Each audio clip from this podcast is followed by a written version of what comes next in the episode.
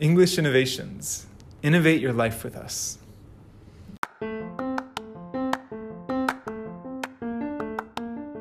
本日はゲストとしてゲンさんをお迎えしています。ゲンさんは English Innovations 大阪校の TOEFL のクラスに約半年通われ、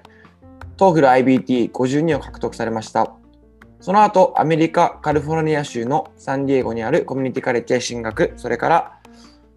タフトカレコミュニティカレッジへ編入学されました。現在は野球でも活躍されながら学業に取り組まれています。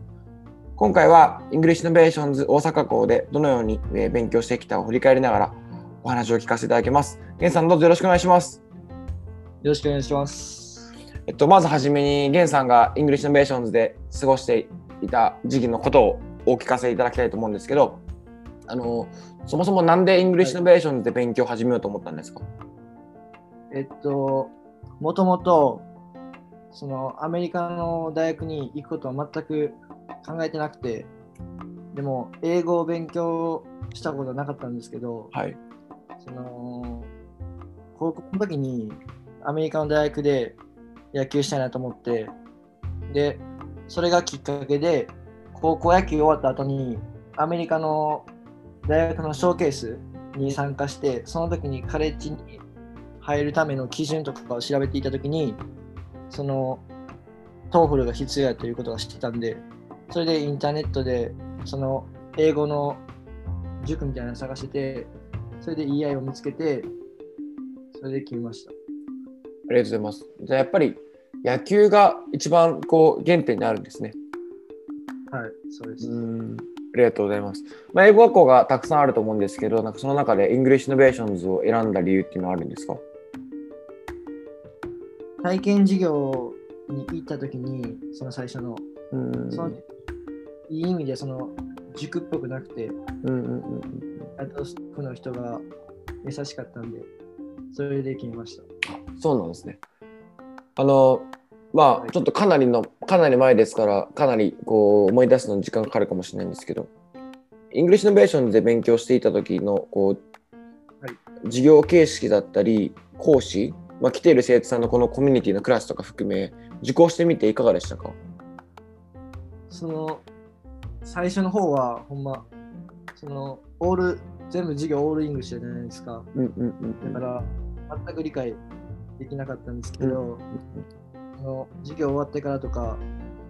そのスタッフの人に聞いたり、その講師の人がそのライティング書き終わった後に添削しすぐ添削してくれたり、そういうのがあのできる環境だったんで、すごい良かったです。ありがとうございます。あの、TOEFL iBT52 を獲得されてますけど、なんか English Innovations の授業とはこの別に何かご自身で工夫されていたことっていうのはあったんですか？工夫、その、最後取れたのが52なんで、そんなに高い点数じゃないんですけど、いはい。その、だから工夫したことっていうのはそんなにないんですけど、その、なんやろ、最初の時は単語とか文法も全くわからなかったんで、その、とりあえず、その文そのなんていうの問題集うんうん。だけやって、ほんで、確認もあんまりせんと、なんか、復習、復習があんまり嫌いやって、で、最初全然復習しなくて、で、単語とかも、その単語、分からへん単語があったら、ノートに書く、書くけど、覚える作業は全くしなくて、でそれでや、それで、なんか点数全然伸びんくて、最初は。うん。やってる時やったけど、全然点数伸びんくて、それで、なんか、単語、その今までやってなかったことをやろうと思ってやったのが、まず単語を1日100個ずつ覚えることと、うんあと、その単語に覚えるときも、そのノートに書いたら、書くだけで終わってしまうんで、うんその携帯やったらずっと携帯触ってるんで、携帯にその暗記のノートみたいなの作って、うん電車の中とか寝る前とかに覚えるようにしました。そういうことです。なんかずっと見てたって感じですね。こう、その単語の。それは単単語を日本語で覚えたんですか？その最初のなんか文法とかをやってっておっしゃってたじゃないですか。はい。それはご自身でこう何かてなんで参考用用紙参考し何ですか？参考書みたいなのも買ったんですか？ TOEFL の、あの、なんか、よく出る単語みたいな、単語帳みたいなあああれの最初の、なんか、最初の方、なんか、何点取るにはこの単語を覚えるみたいなのあるじゃないですか。ありますよねありますね。50まではここで45ぐらいはここでみたいな60まではここでみたいなのありますよね。あの、その、最初の何60点まで取れるやつのやつをうんうん全部覚えて、うんうんでライえーっとね、単語が分かれば、うんライティングで使うボキャブラリーも取れたりとか、そうですよね。リーディングも読める、リーディングも読めるようになったりとかして、うんで、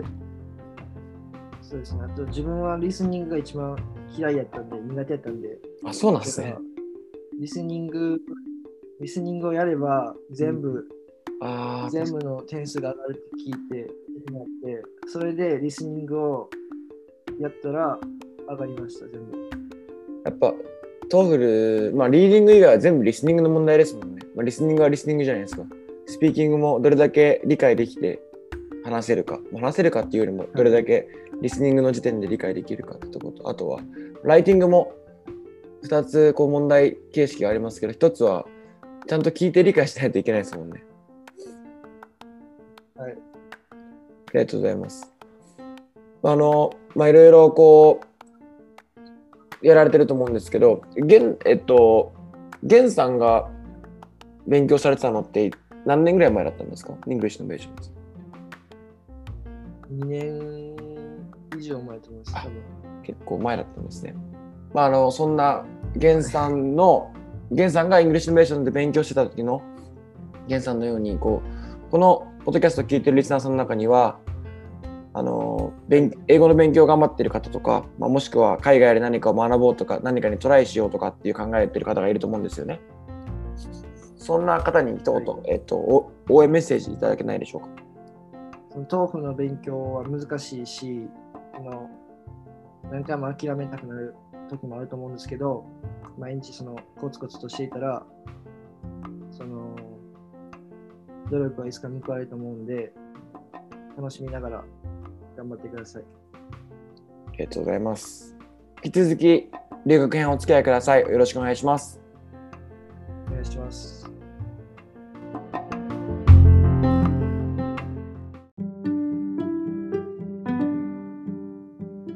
English Innovators は毎週月曜日、Apple Podcast、Spotify、Google Podcast など8つのポッドキャストプラットフォームで配信しています。